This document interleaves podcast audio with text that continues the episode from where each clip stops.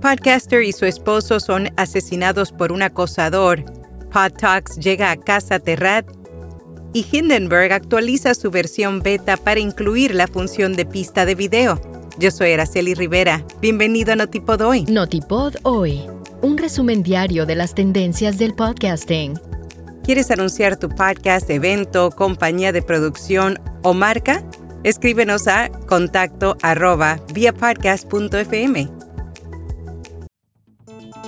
Una presentadora de podcast y su esposo fueron asesinados a tiros después de que un presunto acosador irrumpiera en su hogar. Según los informes, el autor del crimen había escuchado los podcasts de la víctima y había comenzado a comunicarse con ella, logrando que se hicieran amigos. Sin embargo, cuando las cosas se intensificaron, ella presentó una orden de no contacto contra él. Hindenburg actualiza su versión beta para incluir la función de pista de video, Ahora el software de edición de audio permitirá a sus usuarios agregar o publicar audio procesado en un archivo de video importado. Sin embargo, los videos no se podrán editar. Esta nueva función es ideal para creadores de YouTube, narradores de audio y más.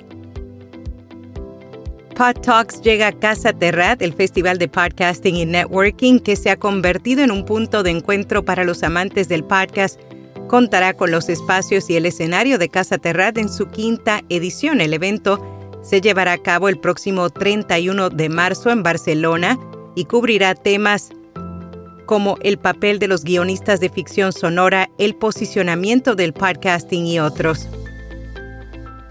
La compañía de gestión de redes Metricool realizó el estudio TikTok 2023 para resolver las principales incógnitas que tienen las personas sobre esta red social entre sus principales hallazgos, la mejor hora para publicar en TikTok son las 20 horas todos los días de la semana, excepto los sábados, que muestran que el mejor horario son las 18 horas.